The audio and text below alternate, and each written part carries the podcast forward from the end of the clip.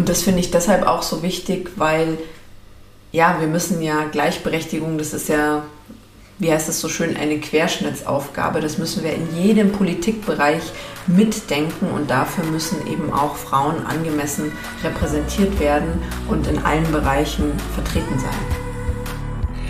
Zukunftsschmiede, der Wahlkampf-Podcast mit Julia Post. Hallo und ganz herzlich willkommen zu einer neuen Folge der Zukunftsschmiede, dem Wahlkampf- und Politik-Podcast mit Julia Post. Mein Name ist Doro und gemeinsam mit Julia quatsche ich hier über alles, was sich rund um die Landtagswahlen am 8. Oktober hier in Bayern so bewegt. Und nachdem wir letztes Mal über die Energiewende gesprochen haben, wollen wir uns heute der Lohngerechtigkeit widmen. Und dazu wird uns Julia im Spotlight kurz vorstellen, welche Schritte die Grünen im Konkreten geplant haben, um hier in Bayern endlich hundertprozentige Lohngerechtigkeit herzustellen. Zum Schluss habe ich noch ein kurzes QA vorbereitet und vorher schlagen wir wie immer noch mal kurz das Wahlkampftagebuch auf. Und deswegen will ich mich auch kurz halten. Julia, was war die letzten Wochen bei dir los und vor allem, was steht die nächsten zwei Wochen bei dir auf dem Plan? Sommerferien. Endlich! ja, also ähm, ich war jetzt echt sehr, sehr eng getaktet die letzten Wochen und jetzt heute ist so die erste Woche, wo ein bisschen weniger Termine da sind. Dann kommt schon noch ein bisschen so Müdigkeit durch, merke ich. Und äh, genau, ich habe dann ab nächster Woche nochmal zwei Wochen Sommerferien. Hatten mir alle geraten, mach das nochmal. Es fühlt sich total falsch an, aber es haben ja. mir alle geraten und ich glaube, da ist viel Wahrheit drin. Wir sind ja jetzt auch alle in Ferien und wollen, haben andere Sachen im Kopf, als meinen Flyer in die Hand zu nehmen. Ja, voll. genau, und ähm, ja, wir hatten jetzt noch ähm, so Sitzungsmarathon äh, im Stadtrat auch. Da haben wir vor den Sommerferien immer die ähm, Haushaltssitzung, den Eckdatenbeschluss und ähm, ja, das ist irgendwie, ich finde, der Juli ist so ein bisschen wie vor Weihnachten. Alle wollen mhm. von Sommerferien nochmal irgendwie ja. alles zu Ende bekommen, als ob die Welt untergeht. Und deshalb ist es irgendwie voll dicht gedrängt mit vielen Sommerfesten, ja. irgendwie auch vielen Veranstaltungen und eben, ähm, genau, die große Haushaltssitzung im Stadtrat und ähm, für die Ferien mussten wir auch einiges vorbereiten, so Anträge, die wir jetzt eben während den Sommerferien stellen. Also das ist dann auch alles so dicht gedrängt und jetzt ist dann auch bald Zeit zum Durchatmen und da freue ich mich auch. Und was ich natürlich total cool finde, ähm, unsere Fußballdamen spielen ja gerade in Australien und Neuseeland ähm, Fußballweltmeisterschaft und ich weiß nicht, ob du es mitbekommen hattest, das war ja so eine krasse Hängepartie, ob diese Spiele ähm, live im öffentlichen Fernsehen ja, gezeigt werden. Hatte also, ich gelesen. Genau, ja. voll die Hängepartie um die TV-Rechte. Und es hat mich so wütend gemacht, weil ja. diese Diskussion muss man sich mal andersrum vorstellen. Die hätte es ja bei den Männern nie gegeben. Das ist unvorstellbar. Ja. ja. Also erst fünf Wochen vorm Turnier stand dann fest, dass wir eben live mit unseren Damen da auch mitfiebern können. Mhm. Und ähm, mich hat das irgendwie auch so an meine Zeit im Schach erinnert, ähm, mhm. als junges Mädchen. Äh, da wurde wurdest du einfach als Mädchen null ernst genommen. Ja. War dann aber immer schön, am Brett hat sich dann bewiesen, wo der Hammer hängt. Vollkommen ja. irrelevant, ja. Genau. Und ähm, ja, also ich finde das einfach wieder so ein Ausdruck und ich kenne es eben da von meiner Zeit in so einem männerdominierten Sport. Ähm, so dieses belächelt werden und nicht ernst genommen werden. Und ja. ich finde, das tut einfach sehr weh. Es ist 2023 und ähm, ja, mir war es dann auch ein besonderes Anliegen. Ich habe ein Public Viewing zu unserem zweiten Gruppenspiel gemacht. Ja. Waren auch ganz viele äh, Mädels und Damen aus den ähm, Fußballmannschaften vor Ort da, von den Damenmannschaften, von lokalen Vereinen aus meinem Stimmkreis. Und hatten wir einen super Austausch, was die so brauchen, wie es denen so geht. Das ist irgendwie auch ja, der holprige Trainingsplatz mit vielen Dellen und Löchern, ja. der ist dann für die Frauen. Ähm, manchmal gibt es irgendwie auch gerade aus ländlicheren Regionen, haben sie mir erzählt, wo sie vielleicht geboren, aufgewachsen sind, gibt es oft gar keine ähm, Mädchen- oder Damenmannschaft ja. und ähm, auch ziemlich viele blöde Kommentare so auf Social Media. Ja. Und es war irgendwie voll gut, ähm, sich auszutauschen und auch zu überlegen, wie, wie kann man sich auch gegenseitig unterstützen. Also geht auch mal zu einem Damenspiel von einem lokalen Verein, die freuen sich da mega drüber. Ja, ja. Ähm, ja und dann haben wir zusammen Public Viewing gemacht und ähm, ja, leider haben wir verloren gegen Kolumbien. Das war das Einzige, was nicht so nach Plan lief, aber es war total ein schönes Event und ähm, total bestärkend und ja, Gleichberechtigung braucht es eben einfach überall. Und eigentlich ist das auch schon ein total schöner Einstieg in unser Spotlight-Thema heute, denn wir wollen heute auch über Gleichstellung sprechen, zwar nicht im Sport, sondern es geht um gleichen Lohn für gleichwertige Arbeit, kurz um Lohngerechtigkeit. Insbesondere natürlich hier in Bayern und eigentlich würde ich auch gerne mit der Frage reinstarten, Julia, wo stehen wir da momentan? Wie sieht es in Bayern ähm, momentan beim Thema Lohngerechtigkeit aus? Ja, das ist vielleicht keine so große Überraschung. Wir stehen da nicht so gut da, um es mal diplomatisch auszudrücken. Ich könnte auch sagen, wir sind das Schlusslicht. Also wir haben zum Beispiel, wenn wir an den Gender Pay Gap denken, also den Lohnabstand zwischen Frauen und Männern, dann liegen wir über dem deutschen Durchschnitt. Der liegt bei 18 Prozent. Hier in Bayern beträgt er 21 Prozent. Ähm, wir haben auch ein uraltes bayerisches Gleichstellungsgesetz. Das ist unfassbare 26 Jahre alt und es ist ein ziemlicher zahnloser Tiger, muss man sagen. Und ähm, auch ein Punkt, der mich richtig wütend macht, ist, wir haben die höchste Quote an Altersarmut bei Frauen. Ähm, die beträgt 26 Prozent bei den über 65-Jährigen. Und ähm, das finde ich ist einfach kein Zustand. Und, ähm, und dann muss man natürlich auch sehen, wie sieht es denn bei uns im Parlament aus. Im Bayerischen Landtag haben wir derzeit einen Frauenanteil von 26,6 Prozent. Das ist auch wirklich unterirdisch. Ähm, und eine ähnliche Quote haben wir auch bei der bayerischen Staatsregierung da haben wir vier von elf äh, Frauen als Ministerinnen. Ja, das sind natürlich Zahlen, die muss man erstmal so verdauen. Ähm, um jetzt aber von der Problemstellung sozusagen zur Lösung zu kommen, wie im Konkreten sieht die politische Reaktion der Grünen hier in Bayern darauf aus? Also mh, hm, welche nächsten Schritte will man gehen, um diese Lücke ähm, letztendlich zu schließen? Also für uns ist eine zentrale Aufgabe, dass Bayern wirklich ein gleichberechtigtes Bundesland wird. Und das liegt auch mir vor allem als Frau natürlich sehr am Herzen. Ich kämpfe für echte Gleichberechtigung in Bayern. Was wollen wir konkret tun? Ein ganz großer Hebel ist, dass wir ähm, die sozialen Berufe aufwerten. Also ich meine vor allem, dass wir da höhere Löhne zahlen. Und da haben wir vor allem als Freistaat, gerade wenn wir an die Pflege denken oder eben auch im Erziehungsbereich, ähm, Kindertagespflege denken, haben wir wirklich einen ganz unmittelbaren Einfluss, weil wir dort eben auch für die Finanzierung zuständig sind und für die personelle Ausstattung. Und wenn wir mal gucken, in der Pflege ähm, arbeiten oder die Menschen, die in der Pflege arbeiten, davon sind 80 Prozent Frauen. Und im Erziehungsbereich, in der Kindertagespflege sind 93 Prozent der Menschen Frauen, die dort arbeiten. Und ähm, da müssen wir einfach ganz dringend das Lohnniveau anheben. Das macht auch eben dieses Berufsfeld viel attraktiver. Und das sind ja Bereiche, wo wir auch extrem Fachkräftemangel haben. Das ist mhm. ja eine Riesenherausforderung für uns als Gesellschaft. Und das, finde ich, muss man so sehen, dass es eigentlich, das hilft der Frauen gleich doppelt. Weil einerseits ähm, habe ich eine zuverlässige Kinderbetreuung und kann auch arbeiten gehen. Das wirkt auch der Altersarmut entgegen, weil wenn ich heute nicht arbeiten gehen kann, obwohl ich das möchte, dann habe ich natürlich später auch mal eine große Lücke im Geldbeutel, ähm, wenn ich in. Rente bin. Und ähm, auch genauso im Pflegebereich, wenn ich mich dann irgendwie um meine Eltern oder Schwiegereltern kümmern muss, ist ja in der Regel macht das immer noch die Frau.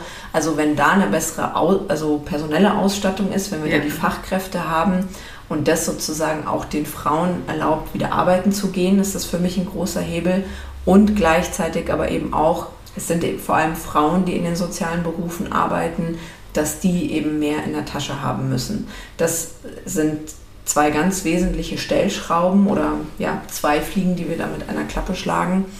Und ähm, was wir sonst noch auch machen können, ist, dass wir bei öffentlichen Aufträgen darauf achten, dass eben auch gleichstellungspolitische Maßnahmen mit solchen Aufträgen mhm. verknüpft sind. Ja. Also nach welchen Kriterien machen wir unsere Ausschreibungen als Freistaat Bayern.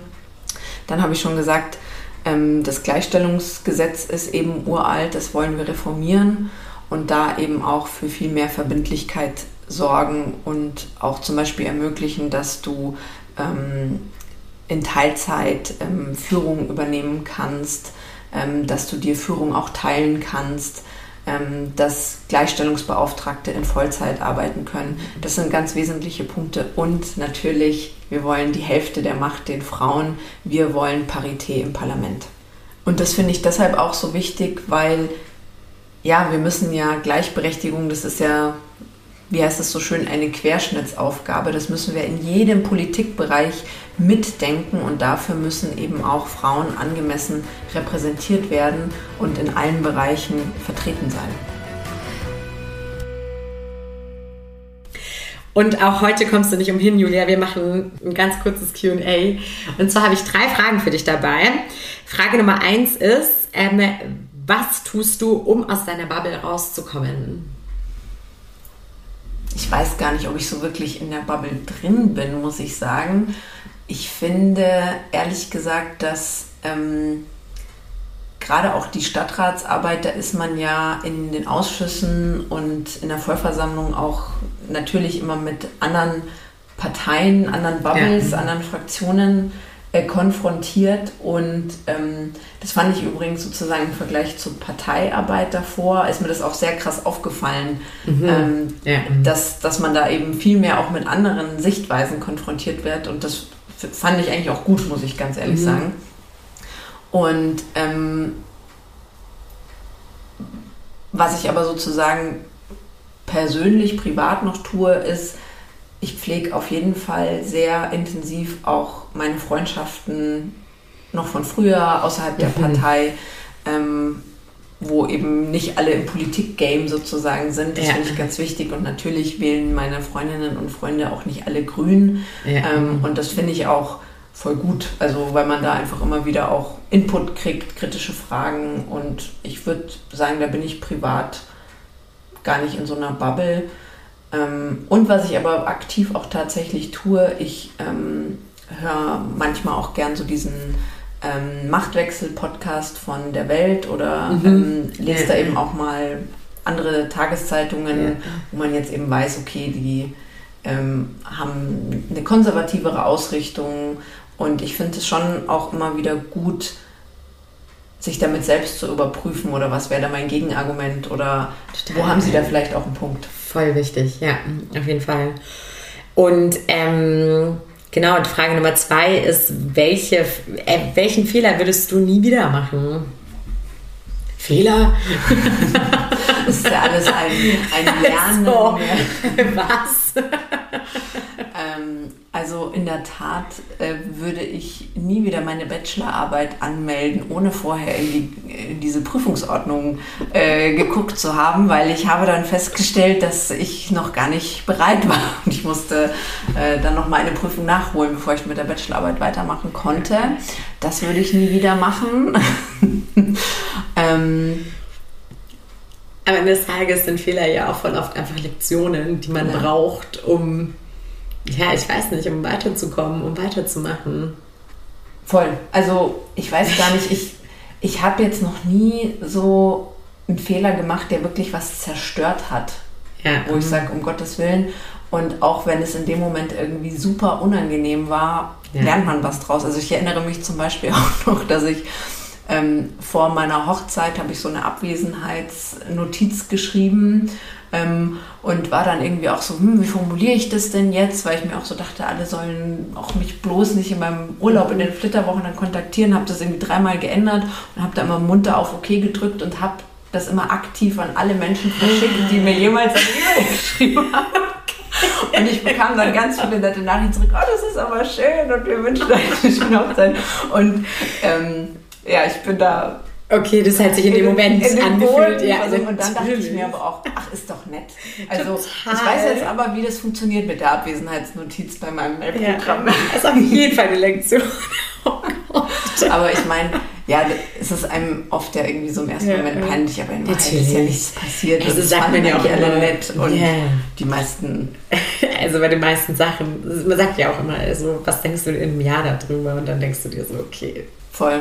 Und ähm, ich finde auch, dass man zu sich selber ja auch immer irgendwie krass streng ist. Also Ja. ich muss auf jeden Fall sagen, ich bin eigentlich immer viel zu streng zu mir. Total. Und ähm, letzte Woche oder vor zwei Wochen, da war ich beim Munich Startup Festival, da hat die Viktoria Schnaderbeck gesprochen, das ist eine ehemalige ähm, Profifußballerin und die hat dann auch so erzählt oder wurde so gefragt, ja, worauf bist du denn irgendwie am meisten stolz? Irgendwie auf EM-Titel, Meisterschaft, ne, ne, ne. Und dann hat sie halt äh, ausgeführt, sie hatte acht Knie-OPs und ist eigentlich am meisten stolz darauf, dass sie jedes Mal wieder laufen gelernt hat. Und das fand ich irgendwie auch so eine gute Message und denke mir so, ja verdammt, Ja. wir können so krass stolz sein, dass wir hier ähm, einfach jeden Tag weitermachen und unseren Alltag gut meistern und noch nicht aufgegeben haben. Und ich glaube, wir sollten viel stolzer darauf sein, was wir so im Alltag alles immer ruppen. Jetzt würde mich zu allerletzt noch interessieren, ähm, wer oder was hat dich am meisten inspiriert in deinem Leben? Vielleicht jetzt für dein politisches Handeln, um es ein ganz bisschen zu konkretisieren. Aber äh, genau, leg's ruhig aus, wie du möchtest.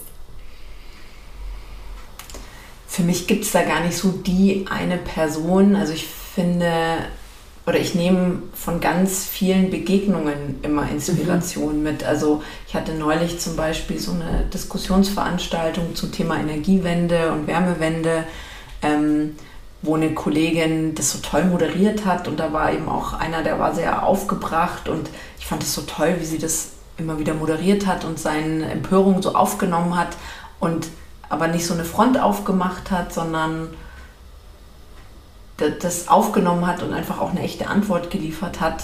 Sowas finde ich zum Beispiel toll. Mhm. Und ich muss auch sagen, ich finde dann oft, wenn man da irgendwelche großen Namen sagt, ich kenne die ja persönlich gar nicht, ähm, und finde eigentlich viel häufiger, dass mich auch so, also die haben keine großen Namen, aber das sind einfach Ja. tolle Menschen um einen rum, die mir begegnen Ja.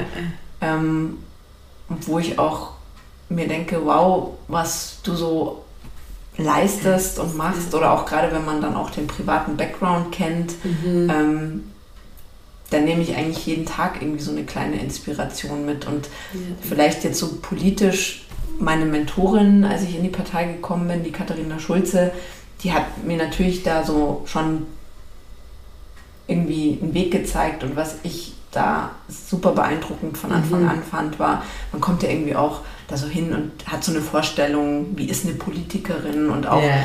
wenn man dann selber eben politisch aktiv wird, irgendwie auch so das Gefühl, ja, wie, wie sollte ich eigentlich sein oder wie macht man das? Mhm. Und da hat sie einfach ähm, alle Vorstellungen total gesprengt und das ist auch was, was sie immer ähm, erzählt und in Runden weitergibt. Du hast alles, was du brauchst und so wie du bist, ist es genau richtig. Und das ist, finde ich, eine ganz, also das ist für mich eine große Inspiration und das ist ein wichtiger Satz gewesen für mich. Und das ist, glaube ich, auch ein wunderschönes Schlusswort, beziehungsweise ein wunderschöner Schlusssatz für mich und auch für euch da draußen. Schön, dass ihr uns zugehört habt. Und wie immer freuen wir uns über euer Feedback. Freuen uns, wenn ihr Julia auf ihren sozialen Netzwerken folgt. Und natürlich könnt ihr uns alle Fragen zum Wahlkampf zukommen lassen unter post.juliapost.org. Wir freuen uns auf jeden Fall, von euch zu hören. Bis dahin, genießt die Sonne und bleibt gut hydriert bei diesen Temperaturen.